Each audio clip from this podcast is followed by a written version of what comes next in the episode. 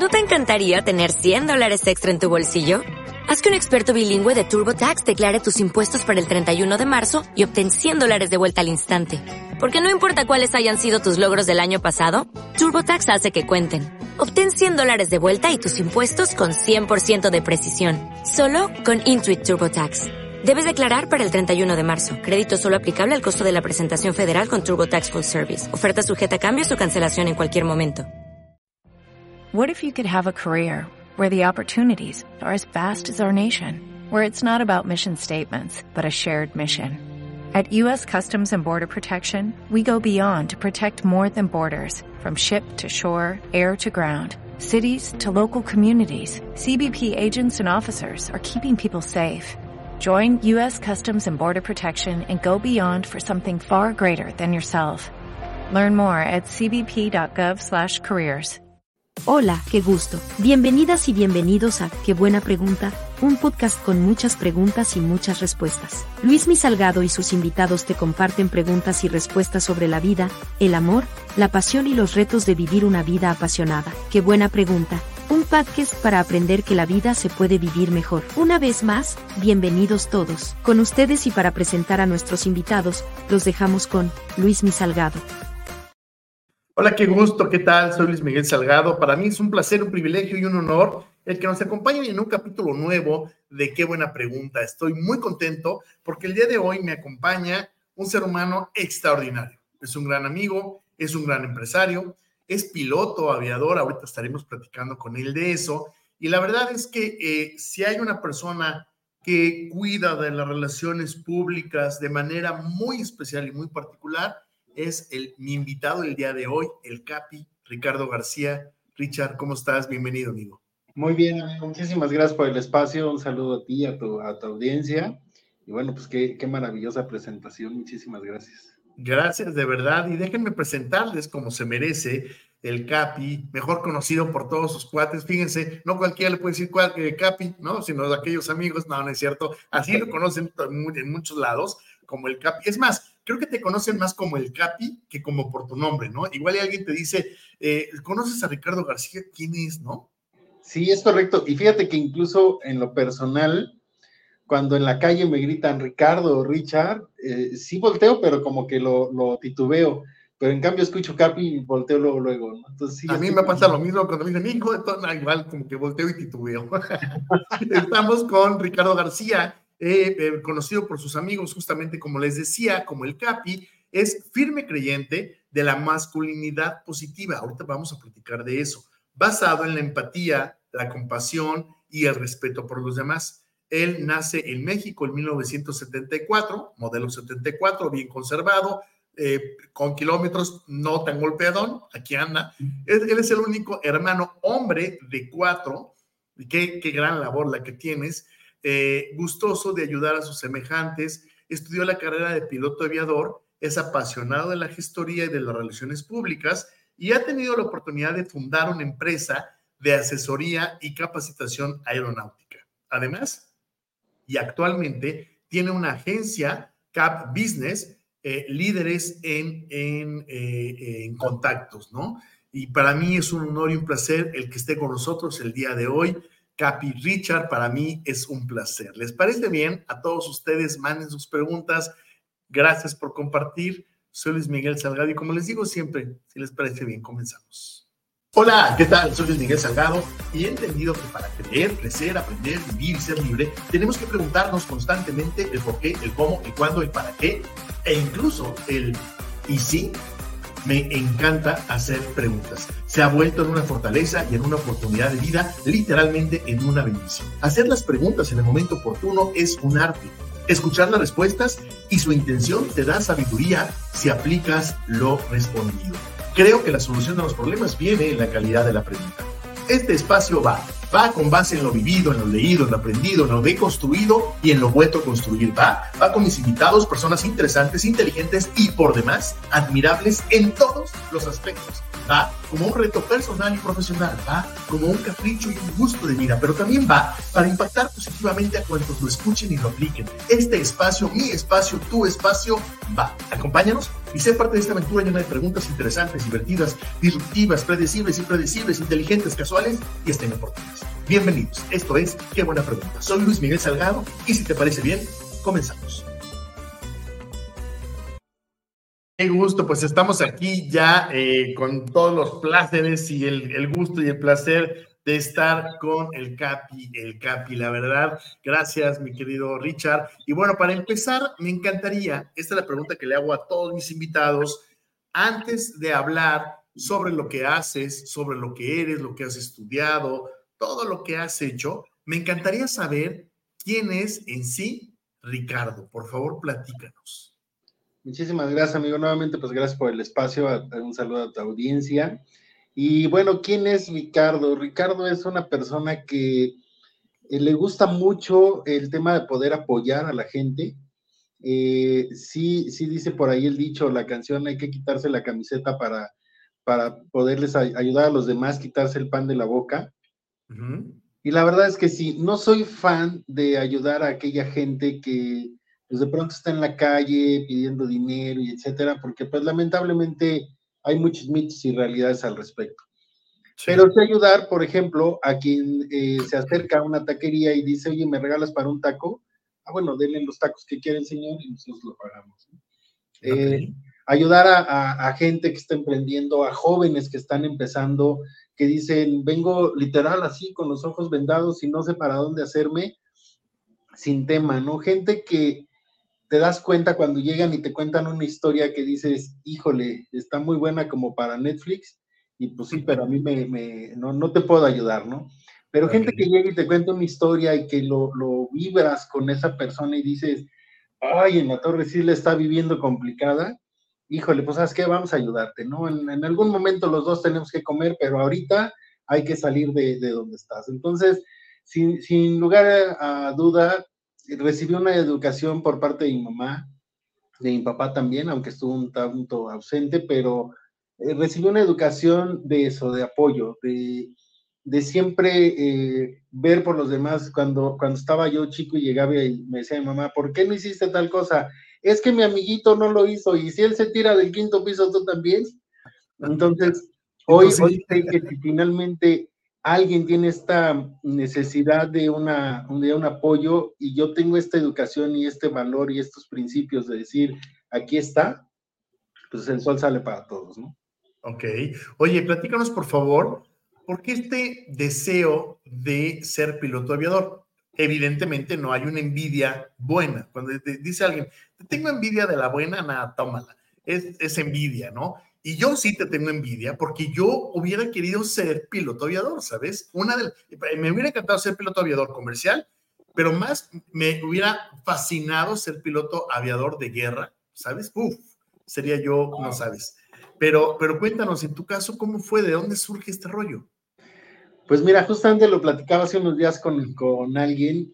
La um, inducción al tema aeronáutico se dio, la vida me llevó literalmente no, en mi familia no hay nadie que tenga que ver con el tema aeronáutico. Okay. Eh, al menos no en la familia sanguínea. Yo termino la prepa y como todo buen estudiante de 18 años, pues te dedicas a la vagancia, ¿no? Que voy al parque a jugar básquetbol, que voy a echarme la caguamita, el cigarrito, etcétera. Sí.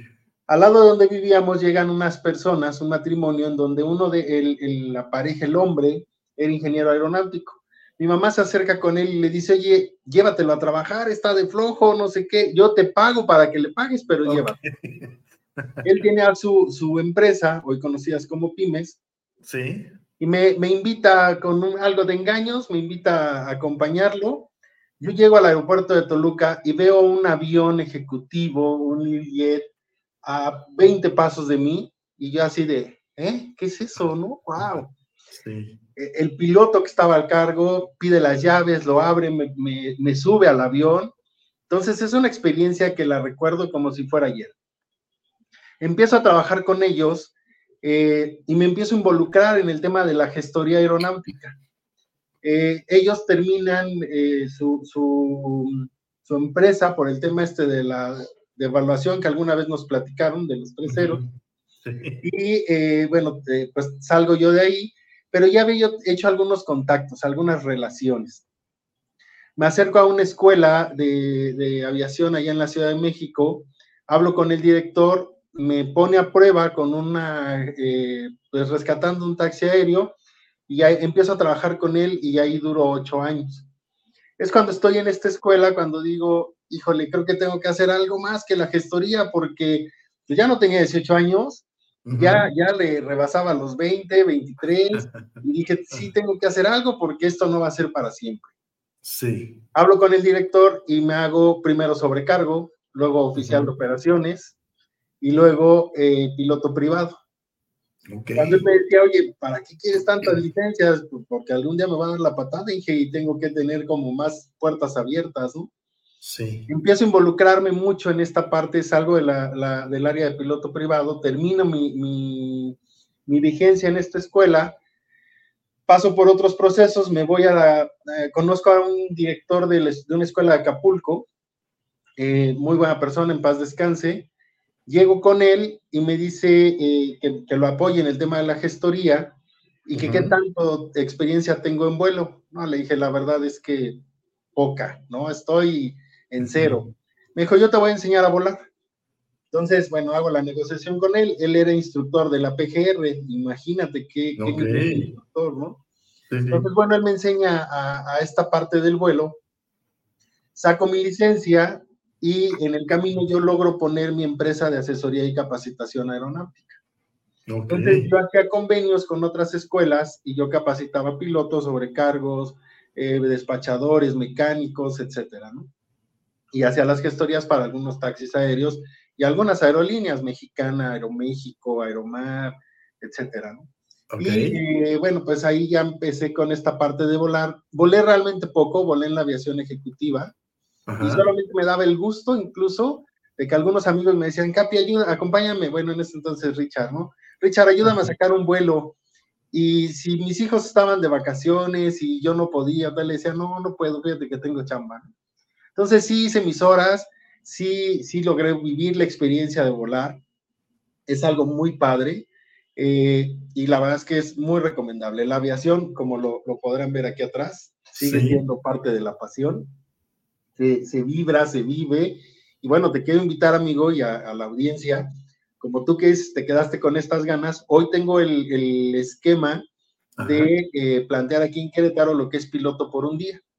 Entonces, ah, cuando ir al aeropuerto, eh, te explica un instructor, yo ya no vuelo porque ya no tengo mis documentos, pero un instructor te explica todo lo que es la aeronave, cómo es el proceso, te subes con él y agarras el mando, tú lo prendes, tú lo sacas a la cabecera de despegue y bueno, de ahí lo despegas, lo vuelas, lo aterrizas y es una experiencia Wow. Bueno, eh, déjenme decirle a todas las personas que nos están escuchando, en un momento más vamos a dar las redes sociales del CAPI para que ustedes se puedan poner en contacto con él, porque creo que esto es maravilloso, ¿no? El vivir esa experiencia, evidentemente, sí es importante decirles que no van solos, ¿no? Que no lo van a esperar ustedes, si con trabajos uno aprende a manejar carro y ahora quieres un avión, ¿no? Déjame platicarte, mi querido amigo, eh, que hace algún tiempo conocí a un piloto de Aeroméxico. Yo volé de, estaba en Mérida y volé de Mérida a la Ciudad de México. Y eh, eh, las aerolíneas tienen de repente eh, esta costumbre de traer o de llevar a, pilotos como pasajeros porque están de descanso porque salen de, otro, de otra ciudad, etcétera, ¿no? El caso es que me toca al lado de este, de este piloto y nos hicimos amigos y bueno, todo el camino, que fueron como tres horas, preguntándole todo lo de los aviones que te puedas imaginar. ¿Y por qué el tornillo? ¿Y por qué el foco? ¿Y por qué esto? ¿No? te quiero preguntar algo, Capi. La vida es como una cabina de avión. Es decir, cuando tú te paras en una cabina, como mi caso, que no sé nada en absoluto, ves un chorro de botones, ves un chorro de palancas y un chorro de cosas que lo único que entiendes es el volante, ¿no? El volante sabes que pues, a la izquierda, para la derecha. Y creo que ni así. Pero el punto es, todo lo demás parece desconocido, que dices, no manches, me tengo que aprender todo. La vida es así, la vida está llena de botones que hay que apretar, quitar. ¿Es más fácil o es más complicada que volar un avión? Yo creo que sí es así. Eh, volar un avión es igual de fácil o difícil que manejar un vehículo automático estándar, una camioneta de pasajeros. Ok. Es decir, para eso existe la capacitación, ¿no? tú, aprendiste a manejar después de recibir alguna capacitación, como quiera que haya sido, ¿no? No, vaya capacitación. A mí me enseñó a manejar mi mamá y luego mis tíos, todos más sabes. bueno, pero, pero hubo una enseñanza, como quiera que haya sido en el tema de coche.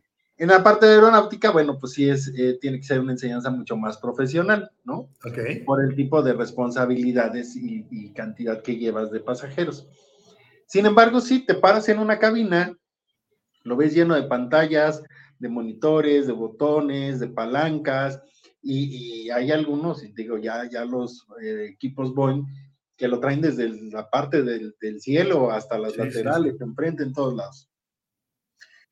Dada la capacitación que te dan como piloto, tienes esa experiencia de saber para qué es cada cosa y programarlas.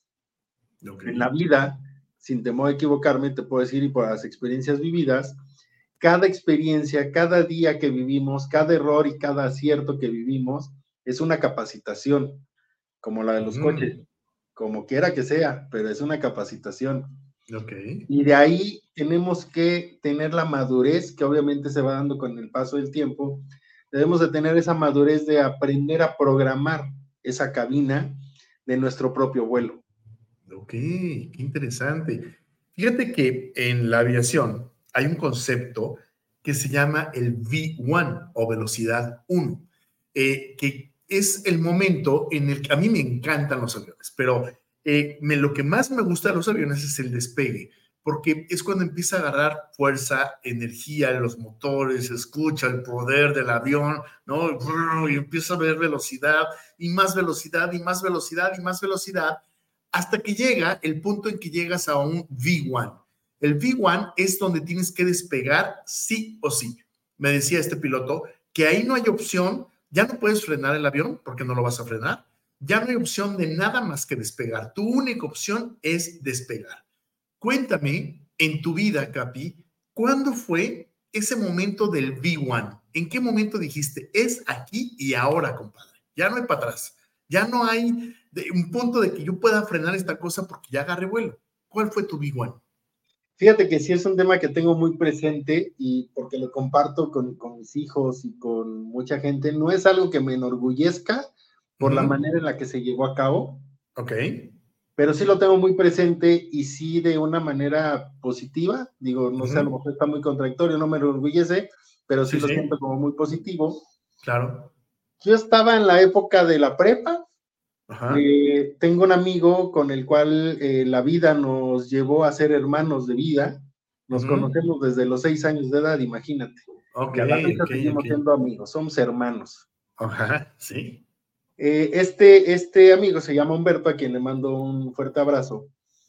Llega una ocasión en esta época de prepa con una, una, novia que, que estaba él saliendo y me habla y me dice, oye, güey, es que fíjate que voy a salir con fulana, pero es la amiga y entonces tienen que salir las dos y pues acompáñame. Evidentemente los cuatro nos conocíamos.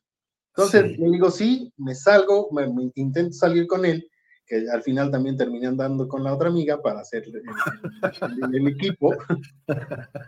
Pero el punto es que cuando yo intento salir con, con este Humberto y con, con estas chavas, mi mamá, en paz descanse, se molesta y me cierra la puerta con todas las chapas que había. Y yo tenía llave de una. Y me dice, ¿y no sales? Y ya hazle como. No sales. ¿no?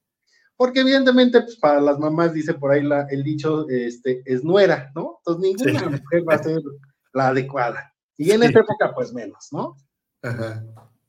¿Qué es lo que yo hago? Enfrente de donde vivía, eh, vive un primo, le marco por teléfono, ya sabes de esos teléfonos de disquito. Le marco y le digo, oye, güey, ven a mi casa. ¿Para qué tú ven? Entonces él llega, toca, mi mamá se asoma, ve que es él, abre, pásate. Y así como entra él, me dice, ¿qué onda? ¿Qué hacemos? Y le dije, todas cosas y yo mi compromiso. No, pero ¿cómo crees? Vámonos. Entonces iba él con un amigo, se sale el amigo, salgo yo y atrás mi primo. Ok. Cuando ya voy yo caminando hacia la puerta, mi mamá voltea y me dice, te dije que no salías. Y le dije, pero también me dijiste que lo hiciera como yo quisiera. Y aquí está como quiero.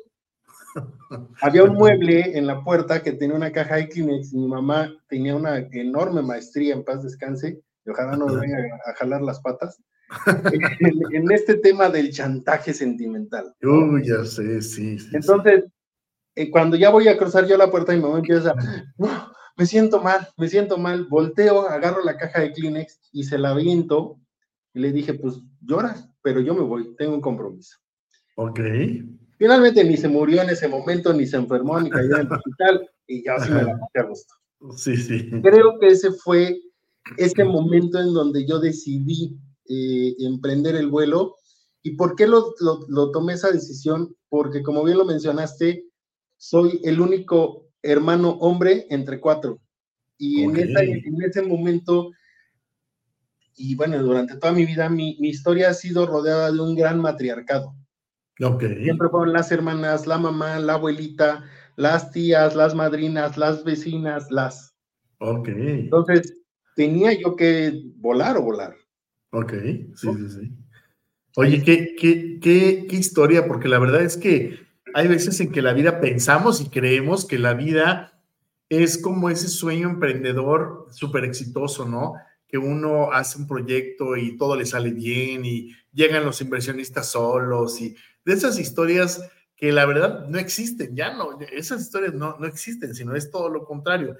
Me encantaría preguntarte, por favor, si en algún momento te han confundido ahora, recientemente o hace tiempo, con alguien más, que tal vez estés en un aeropuerto o estés en algún lugar que digan, tú no eres acaso, no sé, el senador o alguien de la política o del, de la artisteada, ¿te han confundido con alguien más? Pues no, no tanto así, pero sí es muy común que lleguen y, oye, yo te conozco.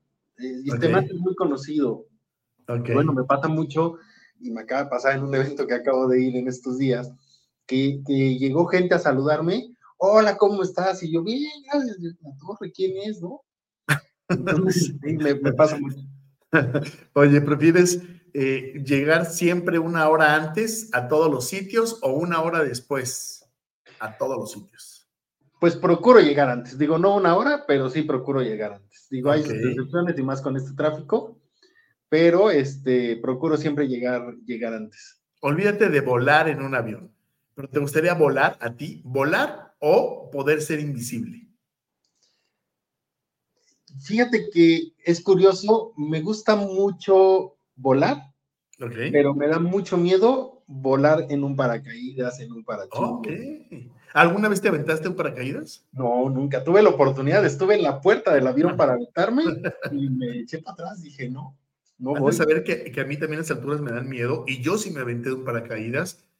Con, creo que rasguñé todo el avión, ¿sabes? Porque me decía incluso el, el porque brincas en un vuelo que se llama tándem con el instructor. Y entonces el, el, instructor me veía tan mal que me decía, oye, te regreso la lana, güey. O sea, te regreso la lana, pero no salto. No, no, ya estoy aquí. Y salté y creo que nunca lo volvería a hacer, pero yo sí lo hice.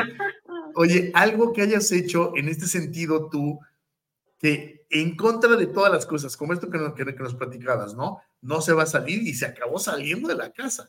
Eh, algo que hayas hecho tú así en la aviación, que digas, pues yo cuando estaba aprendiendo, el maestro me dijo, nunca hagas esto y yo lo hice. ¿Te pasó algo así o no? Pues yo creo que más allá del tema de, la capacitación, lo llegué a hacer en el tema de las gestorías. Ok, ok. Que de pronto eh, se acercaba algún usuario. Oye, fíjate que me urge mi licencia, pero me falta, y bueno, evidentemente la autoridad te decía, pero esto no se debe de hacer. Y sí, como no, así sí llegué a hacerlo para, para ayudar a los demás. ok. Oye, cuéntanos, imagínate que tienes la posibilidad de eh, ser presidente de esta nación, presidente de México, ¿no? Evidentemente estamos llegando a través de una plataforma de Radio Passion US eh, a muchas eh, comunidades hispanas en Estados Unidos. También tenemos una salida por radio en Colombia. Entonces, bueno, estamos impactando a muchas personas y por internet ni se diga.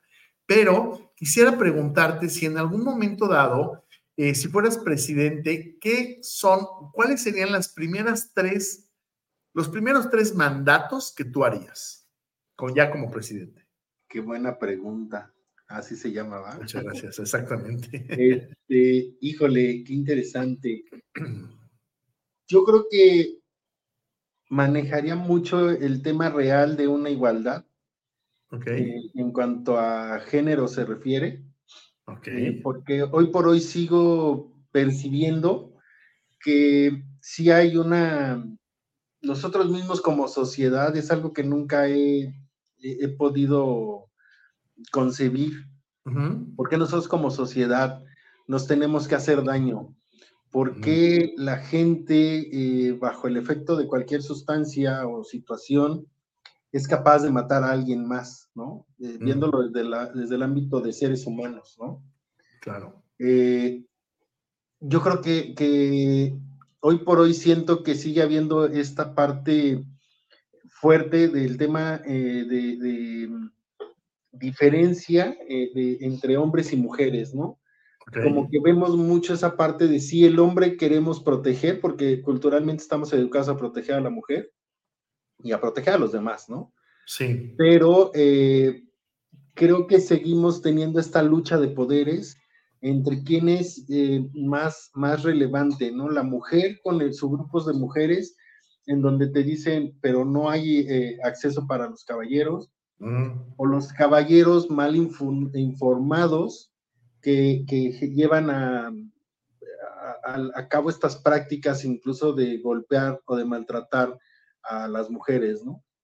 Sí, sí. Yo creo que eh, vería mucho esta manera de, esa igualdad. Evidentemente, eh, creo que otro sería en el tema igualmente de igualdad, la parte de, de, las personas que, bueno, les han cambiado mucho el nombre y no quisiera equivocarme, pero esto hace esta, esta gente que tiene otro tipo de capacidades, okay.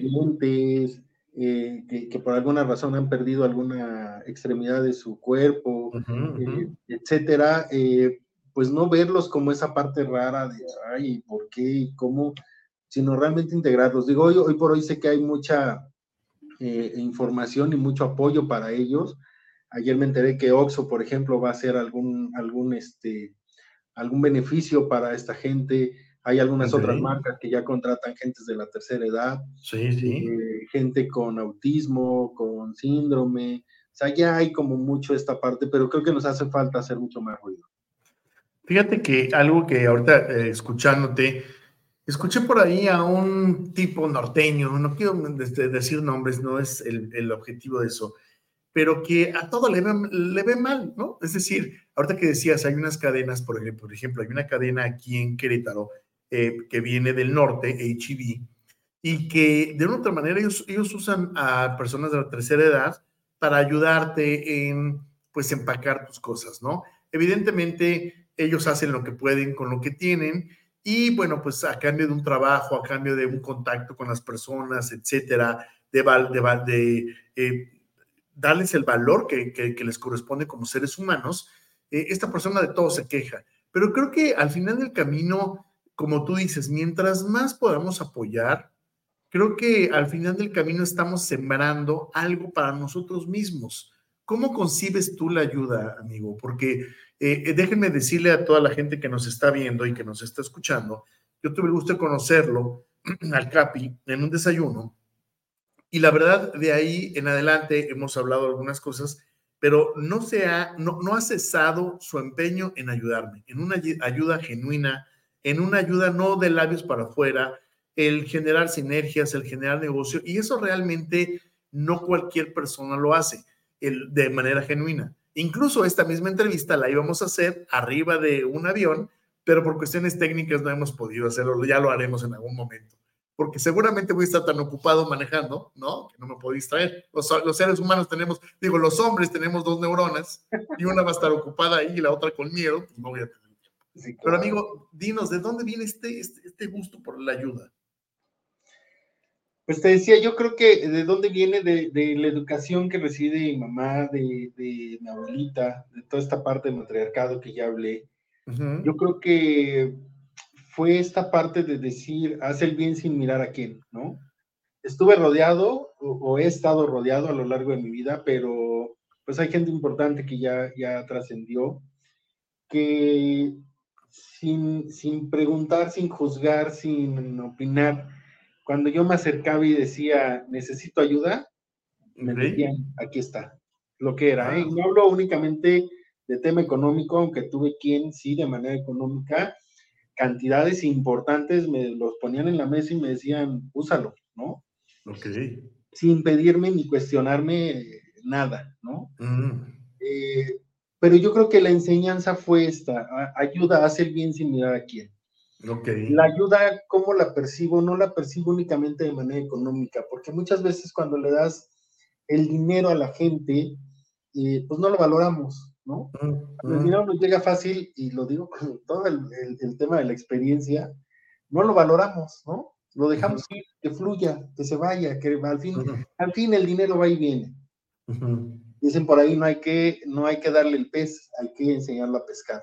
Ok, ok. Entonces, creo que, que hablando del tema masculinidades, algo que, que, estoy muy enfocado en esta parte de, de, hombres de construyendo por trabajar, es, estamos los hombres tan, tan acostumbrados a hacer esa parte de proveedores, eh, de, de, protectores, tan, el fuerte, ¿no?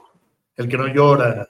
Exacto, que no llora, los que no lloramos, los que no sentimos, los que, pese a lo que pase, tenemos que estar ahí, somos el pilar B, ¿no? Sí, sí, sí. Tuve, tuve una experiencia que hago el paréntesis rápido. Muere mi abuelita y yo me aguantaba el aquí, el llanto, ¿no? Así se me hacía el nudo. Hasta que llegó una muy buena amiga, Isabela, quien le mando un saludo también.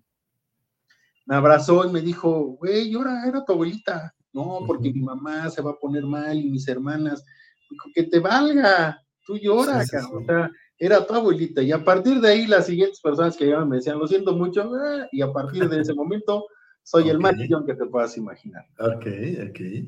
Pero te, comentaba, somos esta parte tan fuerte de, culturalmente que eh, en una experiencia muy cercana de, de, alguien, de una pareja ya mayor, en donde los dos trabajaban y en algún momento se jubilan llegan los dos a casa y se encierran en casa, empiezan a hacer como actividades de, pues de, su gusto, por separado y en conjunto, pero sí me pude dar cuenta que el, el hombre pasó a ser una parte importante del inventario de la casa.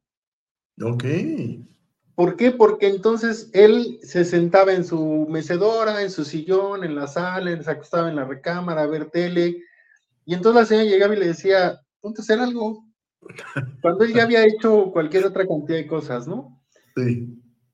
Y, y para mí esta parte de, de, hombres de construyendo de las masculinidades lo veo como qué, qué fuerte que después de haberle entregado tu vida eh, trabajando en una empresa, haciendo eh, eh, emprendedor o lo que haya sido, llegas a una edad en donde te vuelves esta parte del inventario de la casa, porque incluso me tocó escuchar a la señora hablando con las amigas diciendo, es que ya quiero que se vaya, sea que se vaya a ver a sus hijos porque me estorba. Oh. Entonces, qué fuerte que al, que al final de tus días, digo, y este, este masculino finalmente falleció y se llevó toda esta parte de, pues terminó siendo un estorbo y bueno, a mí me dejó esta enseñanza de, vida en donde dices, no se vale, y creo que es mutuo, ¿eh? creo que también hay, hay mujeres que pueden vivir esta experiencia, pero desde donde yo lo viví, lo hablo del tema masculino, está fuerte, amigo, porque dices, híjole, ¿cómo después de haber trabajado, de haber sacado adelante a, la familia, a la casa, levantar la casa de ceros, construir, hacer y al final terminó siendo un, inventario de, la casa, ¿no? Y, sabes que en muchas de las ocasiones eh, lo fuerte, lo totalmente rígido, lo inamovible, cuando se quiebra, se destroza. Es decir, algo tan rígido, una norma, una regla, una, un condicionamiento, un acuerdo, incluso entre parejas, que es tan rígido, cuando se rompe, se destruye por completo. Claro. En cambio, cuando tienes esta parte entendida que sí somos hombres, sí somos, eh, por ahí entre amigos decimos, ¿somos hombres o somos payasos? ¿No? Pero la verdad es que también... With lucky landslots, you can get lucky just about anywhere. Dearly beloved, we are gathered here today to... Has anyone seen the bride and groom? Sorry, sorry, we're here. We were getting lucky in the limo and we lost track of time. No, Lucky Land Casino, with cash prizes that add up quicker than a guest registry. In that case, I pronounce you lucky. Play for free at LuckyLandSlots.com. Daily bonuses are waiting. No purchase necessary. Void where prohibited by law. 18 plus. Terms and conditions apply. See website for details. Hello, it is Ryan, and we could all use an extra bright spot in our day, couldn't we? Just to make up for things like sitting in traffic, doing the dishes, counting your steps, you know, all the mundane stuff. That is why I'm such a big fan of Chumba Casino. Chumba Casino has all your favorite social casino style games that you can play for free anytime, anywhere with daily bonuses. That should brighten your day a little. Actually, a lot. So sign up now at chumbacasino.com. That's chumbacasino.com. No purchase necessary. BGW. Void were prohibited by law. See terms and conditions 18 plus. Debemos de ser fuertes como el bambú, pero también flexibles, ¿no? Y entonces también esos acuerdos rígidos tienen que ser flexibles, adaptables, cambiantes de acuerdo a la realidad, cambiantes de acuerdo a los principios, lo que uno esté eh, viviendo en ese momento, pero al final del camino, esa flexibilidad que también debemos de permitirnos los hombres de fallar, de llorar, de, reconocer nuestros errores y decir, pues sí, soy hombre, pero no las puedo todas, ¿no? Creo que eso también es, es muy importante. Eh, quiero, quiero preguntarte eh, algunas, te voy a hacer algunas preguntas un poco más dinámicas, más rápidas, eh, porque luego el tiempo se nos acaba muy rápido. Pero quiero preguntarte, ¿qué tal eres para el tema de la paciencia? ¿Te gusta hacer fila? ¿No te gusta hacer fila? Sí, yo creo que soy muy paciente, salvo algunas eventualidades, ¿no? Ok. O, experiencias, a lo mejor en el cómo haya estado el día. Ajá. Pero, híjole, creo que sí tengo una paciencia demasiado extensa. ok, eso es bueno, yo ya en mi caso no, fíjate. Oye, y, imaginemos que tienes que estar en una isla desierta, ¿no? Y tienes una opción, eh, estar con la persona que nunca se calla o estar con una persona que nunca habla. ¿Qué prefieres? No, yo creo que con la que nunca se calla. ¿Sí? ¿La podrías callar tú? Sí, sí, sin Oye, eh, ¿qué haces cuando, por ejemplo, con tu pareja, la dejas que ella elija todas las películas? O mejor dicho, la pregunta sería, ¿tú serías capaz de dejar que ella eligiera todas las películas que van a ver juntos y tú elegir los restaurantes o al revés?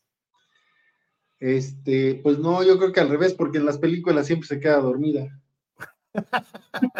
Entonces podemos ver las que a mí me gustan, pero y ya se queda dormida. ¿Cómo, cómo, cómo se llama ella, por favor? Isabel.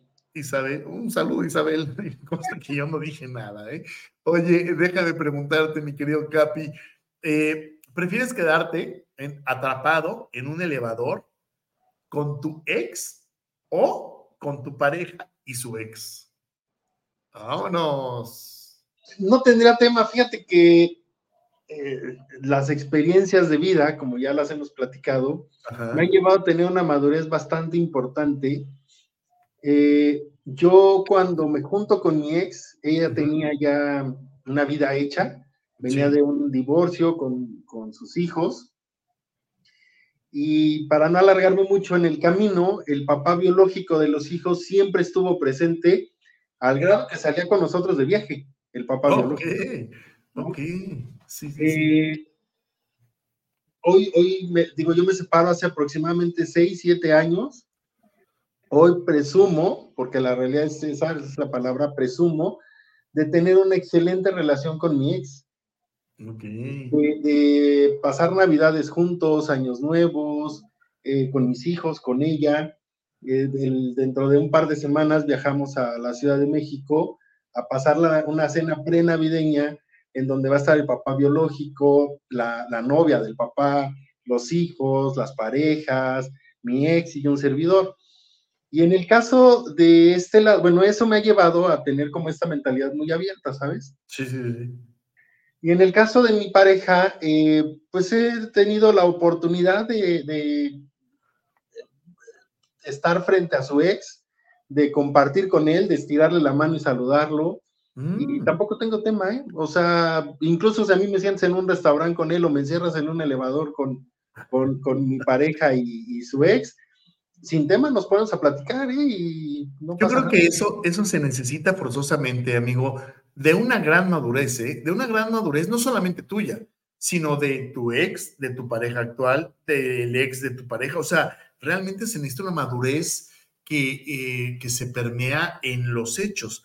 Porque hoy por hoy, eh, híjole, estamos viendo un- una época, creo yo, de crisis en cuanto al tema de parejas, eh, nunca antes visto, ¿no? Ahora quisiera preguntarte, ¿te gustaría ser famoso? Pero famoso de esta fama brutal, ¿sabes? De esta fama que es, uf, que no, puedes ni ir a comer. ¿Te gustaría ese tipo de fama? No, yo creo que no. No. Yo creo que no. No, porque pierdes mucha individualidad, ¿no? La verdad es que ¿Preferirías dinero sin fama? dinero sin fama, ah, pues no tiene por qué ir de la mano. Ok, ok. Y ahora pensemos en que tienes la posibilidad de aparecer en los libros de la historia de este país, de México. ¿Te gustaría aparecer en, la- en los libros de historia de México? ¿Y como qué te gustaría aparecer? Villano, protagonista, ¿sabes? Porque no, no- imagínate el Pípila, ¿no? El Pípila, bueno, es la persona, cargó una piedra, llegó, incendió alóndiga y entonces entraron. Pero eh, también hay personas un, un aborto, ¿no? Que está en los libros de historia que no, que no está para bien. ¿Cómo te gustaría pasar? Yo creo que sí, sí me gustaría, desde esta parte de la ideología de, de que me gusta y me, me ocupo de, de dejar huella en donde camino. Ok. Una huella positiva. Digo, evidentemente no somos monedita de oro, por Sí. ahí habrá quienes este, pues, eh, eh, tengan algún otro concepto de un servidor, eh, a quienes les mando un fuerte abrazo y un saludo, porque para mí toda esa gente que a- hablando a lo largo de este año, justamente lo pensaba hace un rato, eh, hay gente que en, en este año se atravesó en mi vida y así como llegó se fue, ¿no? Ujú.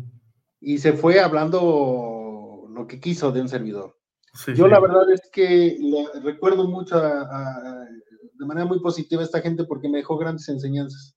Entonces, la verdad es que les, les mando un abrazo donde quiera que estén, si es que te ven o me ven, y, agradecerles. Entonces, yo creo que me ocupo mucho siempre de dejar una huella, una huella positiva. Eh, pues sí, aparecer como esta parte de, a lo mejor no del héroe de la película, pero sí de transmitir esta experiencia, esta vivencia de decir, si vas a caminar, eh, trata de dejar eh, pues lo más limpio el camino para la gente que viene detrás de ti, sea o no sea familia, ¿no? Ok, ok. Oye, si fueras famoso, me refiero a famoso, no. A ver, si, fue, si tuvieras eh, 10 millones de seguidores en Instagram o en Facebook o en TikTok, ¿de qué temas estarías hablando? Híjole, hay muchos. Yo creo que todos los días surge un tema interesante del que hablar. Ok. Eh, el, el tener esta entrevista contigo el día de hoy y, y que permitir que tu audiencia tenga este, esta oportunidad, de, o yo tener la oportunidad con tu audiencia de ser escuchado, yo creo que ya hay un tema importante para comentar, ¿no? Sí. Eh, de, de qué trata tu programa, qué buenas preguntas, eh, quién es Luis Miguel, etcétera, ¿no? Eh, Sí. A lo largo de la historia he vivido ciertas experiencias que, ¿por qué no compartirlas? Acá quien nos quede el saco como mejor nos, nos conviene, ¿no? Claro. Pero yo creo que sí, hablaría de una variedad de temas eh, de acuerdo a las vivencias diarias, ¿no? Hasta el ir a, un autolavado te deja una enseñanza. Por supuesto. Oye, eh, platícame algo. ¿Cuál es la sensación que te da? Porque evidentemente, a ver, el, piloto de Fórmula 1, ¿no? Es eh, increíblemente feliz arriba de un carro. Le preguntaron a Checo Pérez en alguna ocasión, oye, ¿tienes miedo? ¿Tienes miedo cuando vas a 330 kilómetros por hora? Y decía, no, porque es el disfrute, ¿no? Pregúntale a el, el que se avienta en paracaídas si tiene miedo. Va a decir probablemente que sí, pero es algo que le apasiona. ¿Qué sientes cuando tú estás volando, cuando tú volabas y que podías tener la libertad de decir a la izquierda, claro, hay una, hay una línea, hay un trazo, hay un destino, hay un camino, ¿no? Tampoco no es andar voloteando, o no, o no lo sé, pero entiendo que los helicópteros y que los aviones pequeños tienen esa libertad de volar por ciertas rutas, en ciertos rangos, y no forzosamente tienen que ir por un camino como los aviones comerciales. ¿Qué sientes? ¿Qué sientes cuando estás en el control del el avión? Bueno, sin duda el tema de la navegación aérea es un tema interesante. todos, todos, aeronaves, eh, grandes, chicas, helicópteros, todos tenemos una, una ruta a seguir de acuerdo a las aerovías trazadas por la Secretaría de Comunicaciones y Transportes. Sin embargo, sí hay cierta holgura. Me tocó vivir una experiencia en un helicóptero en donde ya estábamos a determinada altura. El capitán del helicóptero me invita a volar como un vuelo de prueba, pero el mecánico que iba adelante con él también se llamaba Ricardo. Entonces yo traía unos audífonos similares a los tuyos y escucho cuando el capitán le dice, hacemos un viraje de 90 grados, Richard. Y yo, Contesto, sí, Capi, desconociendo totalmente. Entonces, de ir el helicóptero así, hace esto, y yo nada más veía cómo se acercaba el pasto del estadio. Dije, ya no la pusimos, ¿no? Evidentemente traía toda la experiencia, pero creo que son, son experiencias y son, es una adrenalina que te, te, te vibra, te calienta la sangre, te, te lleva a ese punto de, del extremo de decir, si hay un riesgo, porque te, repito, en el ejemplo del helicóptero, pues evidentemente hay un riesgo de desplome. Sí, claro. En la aeronave, sea cual sea el, tamaño de la aeronave, pues igualmente hay un riesgo de, que se puedan embarrenar. Sí. Pero si lo haces consciente eh, y lo haces profesionalmente, si es algo que te, te, como tú decías, te vibra, te llena la, la, sangre de decir, ay, qué padre está, ¿no? Qué rico está. Sí. Oye, dicen que por ahí eh, es más fácil que tengas una, que es más fácil que mueras mordido por un cocodrilo que se caiga un avión. Hablando de la seguridad, ¿no? Em, evidentemente, tú sabes que una caída de un avión o de un helicóptero, te estás jugando la vida. Es decir, las probabilidades son, todas están en contra tuya. ¿no? Literal, así tal cual. Eh, han habido milagros, sí, han habido sucesos como lo de eh, el, río Hudson, ¿no? Que, se salvaron tantas vidas por la eh, pericia del, del, piloto y, del copiloto. Pero quiero preguntarte más allá de la aviación, de la vida. La vida es este avión en el que nos subimos y vamos controlando y que sabes, inevitablemente, hoy tú y yo lo sabemos, y creo que toda la gente que nos está escuchando, que hay una falla mortal. Es decir, este avión se va a caer. en algún momento se va a caer. Listo, punto. No hay vuelta para atrás. No va a haber salvación ni nada. Ok. Eh, pero mientras eso suceda, lo que quiero preguntarte, ¿la vida es como esta aviación, en el como la aviación, en el sentido de que no hay garantías? Porque en el avión tienes garantías de algo, amigo. Yo creo que en el avión tienes la garantía de la capacitación que recibiste, del profesionalismo que profesas Ok. de la madurez que, se debe de tener de la responsabilidad de los pasajeros que llevas atrás y de tu propia vida. ¿no? Sin embargo, han habido accidentes que de pilotos súper experimentados y todo que ya no están con nosotros, ¿no? En un accidente aéreo. Sí, claro. Al final del día, creo que tanto el, avión como la vida es un conjunto de, de un juego de equipo. En el avión el piloto puede ser muy bueno, pero a lo mejor el mecánico falló por alguna razón. Okay. Eh, al final del día, eh, el avión es como los coches, son fierros y, mm. y, los fierros no tienen palabra de honor. Yo creo que la, la, la, vida, también somos un equipo de personas en donde hay esta parte de trasladándolo al lenguaje aeronáutico. Yo creo que siempre va a haber una sobrecargo siempre va a haber un piloto, siempre va a haber un copiloto, siempre va a haber un mecánico, siempre va a haber un despachador de vuelo, siempre vas a tener a tu alrededor gente que te va a, guiar con algún consejo, con algún comentario o con algún servicio, ¿no? Si tú vas a un restaurante, te podría decir, eh, erróneamente se dice que las sobrecargos son las meseras en vuelo. ¿Y por qué erróneamente? Porque las sobrecargos, su principal función es salvaguardar la vida del pasajero. Claro. Servirte una bebida, darte una comidita, un, un, un snack, es como para que extra. se en el vuelo, ¿no? Sí, sí, sí. Pero eh, si tú vas a un restaurante, hablando en esta parte entre sobrecargos y meseros, yo puedo llegar al restaurante y el del el mesero me va a recomendar qué es eh, lo- los mejor, las mejores opciones para comer. No nada más me va a servir el plato a la mesa, sino Ok. me va a dar esa recomendación. La sobrecargo hace lo mismo. Oye, acomate bien tu cinturón. Oye, recarga bien tu, tu eh, endereza bien tu asiento. Eh, sube la, la mesa de servicio. Te van a dar esos consejos, ¿no? Sí. Eh, el copiloto, pues creo que puede ser desde un amigo o una amiga que está muy cerca de ti, siempre de- de- guiándote hasta tu pareja misma, ¿no? Sí. Decir, Oye, creo que por aquí como que te estás yendo medio chueco, nivela tu vuelo, ¿no?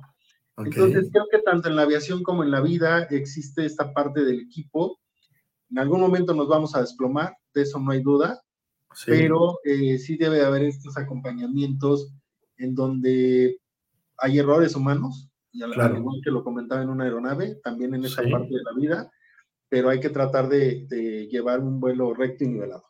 Oye, dime algo. En la, en, en- en- la aviación, eh, un día escuché, no sé qué tan cierto sea, porque tampoco no he estudiado mucho el tema, lo quiero confesar, pero eh, sé que de repente, que la comida tiene una función más allá de alimentarnos, como el de calmarnos, ¿no? Cuando eh, nos sirven comida en un avión, es como para distraernos un poco, para también calmarnos, para, porque el cuerpo sufre, a pesar de que viene en una cabina eh, presurizada, ¿no? Este, evidentemente sufre en cambios de velocidad, de altura, de presión, etcétera. Y eh, la comida es como también como para calmarnos, para distraernos, para incluso ser como el que nos, mm, nos ayude a dormir tal vez durante el vuelo, ¿no? Esto se podría parecer en la vida, mi querido Richard, como cuando tienes amigos, buenos momentos, como cuando de repente alguien se llega y te dice, te dice una buena palabra. De ahí la importancia, eh, haciendo una, permíteme, eh, una analogía con el tema de la comida, ¿no? Este, respecto a este tema, sí nos sirven para eso los amigos, los halagos, los abrazos, los, las caricias. Sí, por supuesto. Evidentemente la, la comida en vuelo es esta parte de, eh, en un vuelo corto te sirven de comer y dices, "Ah, pues apenas si me alcancé a comer esto ya vamos a aterrizar, ¿no? Sí, Intentar que se te haga lo más corto posible. Eh, son, son distractores muy viables. Sí hay que tener mucho cuidado en qué comes porque hay eh, Ok. alimentos que eh, de manera natural a altura te inflaman los, los órganos internos, ¿no? ok. por toda esta parte de la presurización o despresurización de, de la cabina. Y en la vida yo creo que es lo mismo, ¿eh? Yo creo que eh, Step into the world of power, loyalty, and luck. I'm gonna make him an offer he can't refuse. With family, cannolis, and spins mean everything. Now, you wanna get mixed up in the family business. Introducing The Godfather at ChumbaCasino.com. Test your luck in the shadowy world of The Godfather slot. Someday, I will call upon you to do a service for me. Play The Godfather now at ChumbaCasino.com. Welcome to the family. VGW Group. No purchase necessary. Void where prohibited by law. See terms and conditions. 18 plus. Hello, it is Ryan, and I was on a flight the other day playing one of my favorite social spin slot games on ChumbaCasino.com. I looked over at the person sitting next to me, and you know what they were doing? They were also playing Chumba Casino. Coincidence? I think not. Everybody's loving having fun with it. Chumba Casino is home to hundreds of casino-style games that you can play for free anytime, anywhere, even at 30,000 feet. So sign up now at ChumbaCasino.com to claim your free welcome bonus. That's ChumbaCasino.com and live the Chumba life. No purchase necessary. Group. Void were prohibited by law. See terms and conditions. 18 plus. hoy platicaba con un muy buen amigo, me decía, la semana pasada estuve muy bajoneado, ¿no? Ayer mismo andaba yo muy mal porque pues trae algunos temas ahí personales Ujú, ujú. Y, y él me ha dicho varias veces que, digo, sé, sé que de pronto pasa por situaciones complicadas, yo soy muy dado, no nada más con él, con muchos amigos y amigas, Ujú. a que si yo, por ejemplo, sé que eh, Luis Mi Salgado es muy constante en redes sociales y, y una semana o tres días, cuatro días dejo de ver publicaciones de él, yo le marco, amigo, ¿cómo estás? Y regularmente eh, a, a, esta gente que, que llega a hacer eso me dicen, bien, Capi, ¿en qué te puedo servir? Pues en mucho, pero ahorita hablé para saludarte. no, bueno, ya. Ajá, sí, no, no, no, te decía, ¿en qué te puedo servir? En mucho, pues eso dices, ¿no? Pero sí, claro. Perdón, él, él, evidentemente eh, la idea es que esta gente eh, hay que darle como ese apapacho, ¿no? A todos nos tenemos que dar como ese apapacho. Y esta gente se ha sorprendido mucho de decir, no me, todos, y me lo han dicho, ¿eh? Oye, Capi, es que el resto de mis amigos me hablan y me dicen, oye, ¿dónde se quedó? Oye, necesito, oye, hace falta, oye, ¿cuándo te veo? Me urge que se, solucionemos. Ya sé. Pero el Capi solo me habla para saludarme y darme esa palabra de aliento. Sí, sí, sí. Y digo, creo que todos necesitamos esa parte, ¿no? A mí cuando me dio COVID y recibía yo estas llamadas de, de aliento, de decir, ah, solo para saludarte, y gente que tenía mucho que no me hablaba, decía yo, y qué padre, qué, qué rico se siente este salario emocional, ¿no? Claro. Y, y, entre los amigos, creo que estamos como hoy, hoy muy de moda con esta palabra salario emocional en las empresas, pero creo que entre los amigos, entre las amigas, entre las parejas, pues debe existir en el día a día este salario emocional eh, siempre, ¿no? Pese a la distancia, pese al tiempo que has dejado de, ver o estar con alguien, pues nunca está de más una llamadita y qué onda, cómo te va, cómo estás, ah, qué necesitas, nada, nada más saludarte, ¿no? Qué padre, qué padre. Oye, quiero preguntarte, eh, pensemos en que tú tienes la posibilidad de dar un mensaje a nivel mundial. Ya nos avisaron que el día de mañana, a las 10 de la mañana, el Capi Richard nos va a dar un mensaje a todo el mundo. Este mensaje va a ser traducido en todos los idiomas, en todas las lenguas, en todos los dialectos, ¿sabes? Todo el mundo lo va a escuchar. Se va a transmitir por televisión, radio, internet, por todos los medios sabidos y por haber. ¿Cuál sería el mensaje, Capi, que nos darías? El mensaje sin duda sería, hay que vivir el hoy, aunque es una frase trillada, hay que vivir el hoy como, como este momento especial. Uh -huh, uh -huh. Hoy son, eh, no vamos a poner un ejemplo, son las 4 de la tarde, sí. pero hoy no lo vas a volver a repetir nunca, aunque mañana vuelvan a ser las 4 de la tarde. ¿Me explico? Uh, okay. Hay que vivir la vida y vivir el momento, a hablar por teléfono, eh, ver a la persona. Soy muy también dado de pronto a mis hijos, cuando me acuerdo de algún evento, de alguna cosa, les escribo nomás, oye, te quiero. Punto, ¿no? Ok, ok. Hay que eh, abrazarnos como nosotros mismos porque yo no soy responsable de que mi pareja, de que mis hijos, mm. de que mi amigo Luis Mi Salgado sea feliz. Yo soy sí, responsable sí, sí. de mi felicidad y, y, si todas estas personas que están a mi alrededor se agarran de mi felicidad y, y, lo comparten y les llega un poquito de esa energía, ya, ya, ya logré mi meta del día, ¿sabes? Me surge una, una, una, una pregunta eh, obligatoria. ¿Tú crees que el ser humano vino a ser feliz a este planeta? ¿Venimos, ¿Vinimos a esto, a ser felices? Venimos a experimentar a vivir y la felicidad, lo has, lo, lo, lo has visto cuando me presento, eh, me dedico a ser feliz, lo demás llega por añadidura. Yo creo que la felicidad va a llegar cuando estás convencido de disfrutar tu momento. Venimos a vivir, venimos a llenarnos de experiencias, pero creo que sobre todo y lo más importante, venimos a, a compartir con la gente. Eh, nadie escarmienta en cabeza ajena, pero creo que sí podemos compartir nuestras experiencias y aprender de las experiencias de los demás. Oye, y cuéntame qué hace el Capi cuando está bajoneado, cuando está triste, cuando ya sabes que de repente eh, este tema de las emociones es todo un tema, porque en ocasiones pensamos y creemos, por lo menos yo, que conozco todas mis emociones y la verdad es que no, yo las estoy descubriendo constantemente. Qué curioso, ¿no? Constantemente. Aquí el tema es cuando tú te sientes de capa caída, ¿qué haces? Híjole, sí es un tema importante porque sí hay que aprender a, a escuchar nuestras propias emociones. Uh -huh. te, te, decía hace un momento, hoy a partir de, de alguna fecha la, a hoy día me he vuelto muy chillón. Entonces, uh -huh. y no me preocupa o no me estresa el llorar delante de alguien. ¿eh?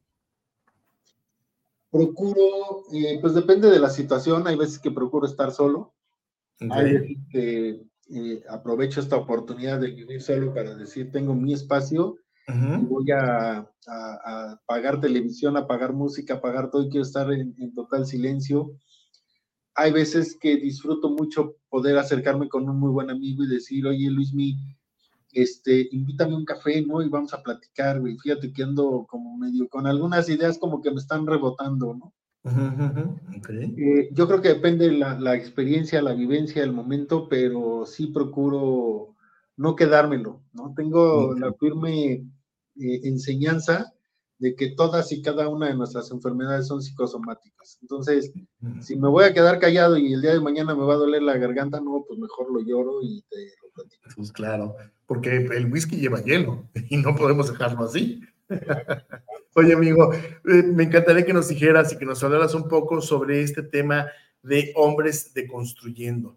Platícanos un poquito la iniciativa, platícanos un poquito más sobre eh, en qué andas, cómo te podemos localizar, eh, en caso de que alguien estuviera interesado, porque créanme, este, este hombre que tengo aquí delante de mí, si alguien maneja las relaciones eh, públicas de manera excepcional, es él, conoce a de todas, el, el, del gobierno, bueno, ¿qué les puedo decir? A cualquier pues, senador, diputado, eh, regidor, presidente municipal, gobernador, etcétera. Pero del sector industrial, otro tanto, pero del sector este, comercial, es, es, una maravilla. Y ustedes ya se pueden dar cuenta, uno puede sentarse con el CAPI a platicar y se pasan las horas como se acaba de pasar esta hora de volada.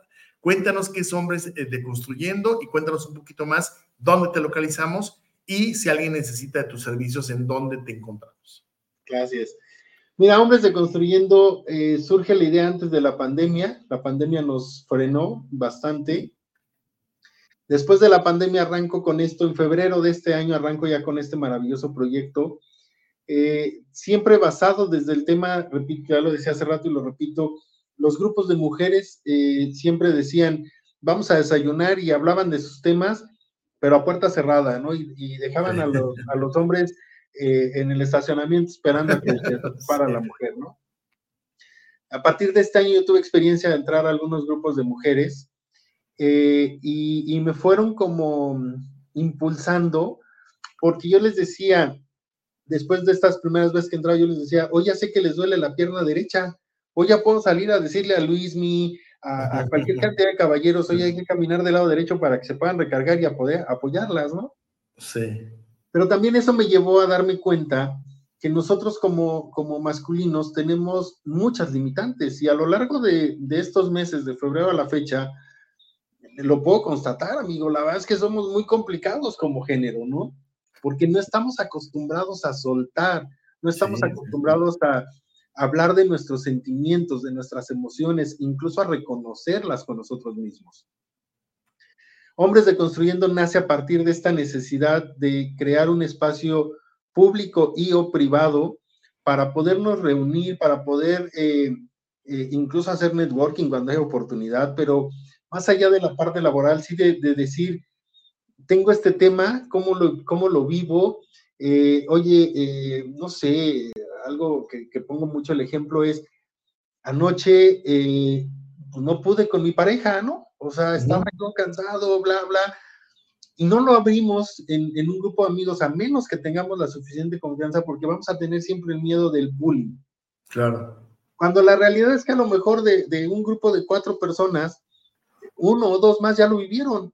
Entonces, ¿por qué, si yo ya lo viví, por qué no llegar contigo y decirte, mira, te recomiendo este doctor, él me, me, asesoró, y no tiene que ser un neurólogo, ¿eh? a lo mejor un uh -huh. psicólogo, un terapeuta, qué sé yo, ¿no? Uh -huh. Entonces, eh, la idea de Hombres de Construyendo nace a partir de esta necesidad que veo de poder tener este espacio para nosotros como género, de hablar, de, de construir, de decir, sí, sí fui educado de una manera, pero hoy la situación es diferente. Hoy los hijos nos enseñan que la situación es muy diferente y no tenemos por qué dejarnos mandar por los hijos. Tenemos, tampoco tenemos que ser amigos al 100% de ellos, pero sí -huh. tenemos eh, la responsabilidad de ser una buena guía aprendiendo de esos nuevos roles, de construyéndonos de esa parte. Eh, en la parte de Cap Business, bueno, pues tuve la oportunidad de arrancar con esta parte de relaciones públicas también eh, poco antes del tema de la pandemia. Eh, sí, tengo, tengo la, fortuna de poder llamar amigos y amigas a muchas personas a nivel político, a nivel empresarial, a nivel industrial, con quien hoy tengo esta buena relación de poder decir, oye, eh, tengo un, amigo, un cliente, un prospecto que le interesa llegar a tal persona. Yo lo que hago en el tema de relaciones públicas es ponerte con la persona tomadora de decisiones y o una abajo de quien toma las decisiones. Llegar a ese cliente donde tú no has podido llegar y llegar yo en tu lugar, abrirte la puerta, dejarte sentado. No es mi responsabilidad vender tu producto o tu servicio, ese ya es un tema de cada, de cada uno de mis clientes mi, trabajo y mi responsabilidad es ponerte en el lugar en el que a ti te ha costado trabajo llegar. Oye, me encantaría, me encantaría, perdóname que te interrumpa, me encantaría que nos dijeras tus redes sociales, tanto de hombres de, construyendo como de relaciones públicas, porque hay gente que nada más nos está escuchando, a quien queremos también mandar saludos, y hay gente que sí va a ver el video y que aparecen aquí las plecas, pero me encantaría que nos recordaras primero de Hombres de Construyendo, cuáles son las redes sociales, por favor. Hombres de Construyendo en Facebook, en Instagram y en TikTok aparece como Hombres de Construyendo. En, la, en las tres, eh, por ahí, bueno, yo manejo todas, todas mis redes, entonces de pronto tenganme paciencia porque tardo como en, subir alguna información, pero siempre, siempre tratando de, de mantener. Y si alguien tiene si alguno de los caballeros, tampoco estamos peleados con las mujeres, ¿eh? Hay mujeres que se han acercado y me han dicho, oye, me interesa compartir un tema con, los hombres de, tal tema y bienvenida, ¿eh? O sea, le abrimos las puertas porque ahí hemos vivido la experiencia, amigo. Ellas como mujeres, cómo se sienten también con un foro exclusivamente de hombres. Claro, sí, sí, muy importante. Y evidentemente, bueno, siempre marcando esta línea de respeto hacia la dama que tenemos enfrente o a la, este, pero bueno, en Hombres de Construyendo aparezco como, como Hombres de Construyendo eh, en Facebook, en Instagram y en TikTok. Y en, eh, de, Cap Business aparece también en Facebook como Cap Business, en Instagram como eh, arroba cap-business-bajo y en TikTok también como Cap Business. Como Cap. como Cap Richard. Cap Richard. Cap Business Relaciones Públicas, perdón, Rel Público. Ok, buenísimo. Y si no, también los invitamos que vean el, el, video donde están ahí todas las plecas, donde lo pueden contactar.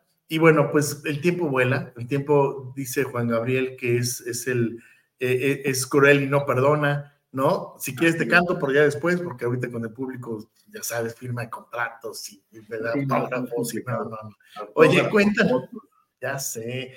Oye, un mensaje final, amigo, que nos quieras dar, por favor, eh, antes de despedirnos, agradecerte infinitamente la oportunidad de conocerte, de descubrirte, de tratarte un poco más y al final del camino entender que las cosas son, la vida es y el hecho de encontrarnos con personas con un pensamiento diferente, pero todas ellas con un pensamiento positivo, son herramientas que nos permiten tomar buenas decisiones. Hoy, a través de qué buena pregunta, hemos impactado a muchas personas con mis invitados y cada uno de ustedes, con lo que aporta, con lo que es, bueno, evidentemente está dejando una estela de herramientas para vivir mejor.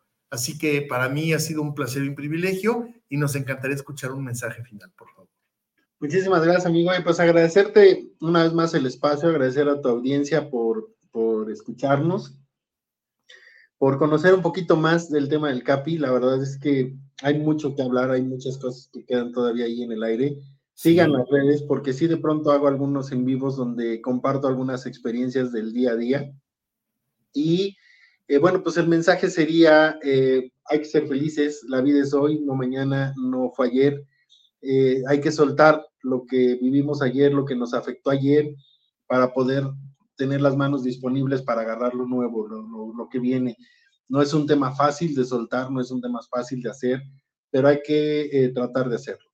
Vivir felices, dedicarnos a ser feliz, créanme, lo demás solito llega. Es como cuando estás en la escuela, te dedicas a hacer los trabajos que te piden los maestros, a hacer las tareas, te aseguro, así les decía a mis hijos, te aseguro que el 10 solito te va a llegar, no necesitas hacer nada para pasar un examen.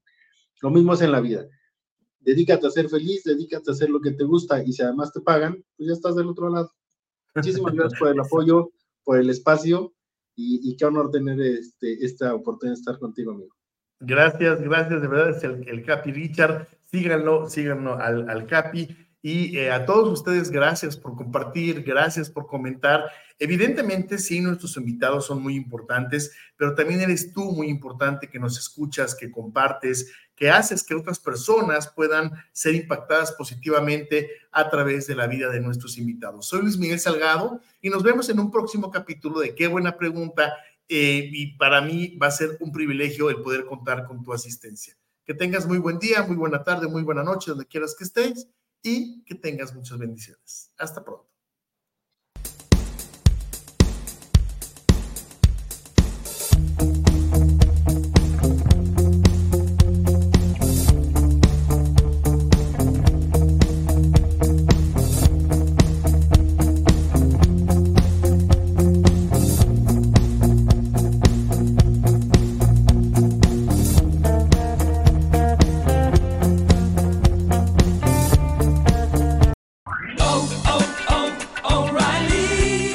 ¿Necesitas ayuda? En O'Reilly Auto Parts te ayudamos. ¿Necesitas algún consejo? Te aconsejamos. Nuestros profesionales en autopartes están siempre disponibles para ayudarte a encontrar lo que necesites. Excelente servicio al cliente es solo una de las ventajas que ofrece O'Reilly Auto Parts. Los profesionales en autopartes. Oh, oh.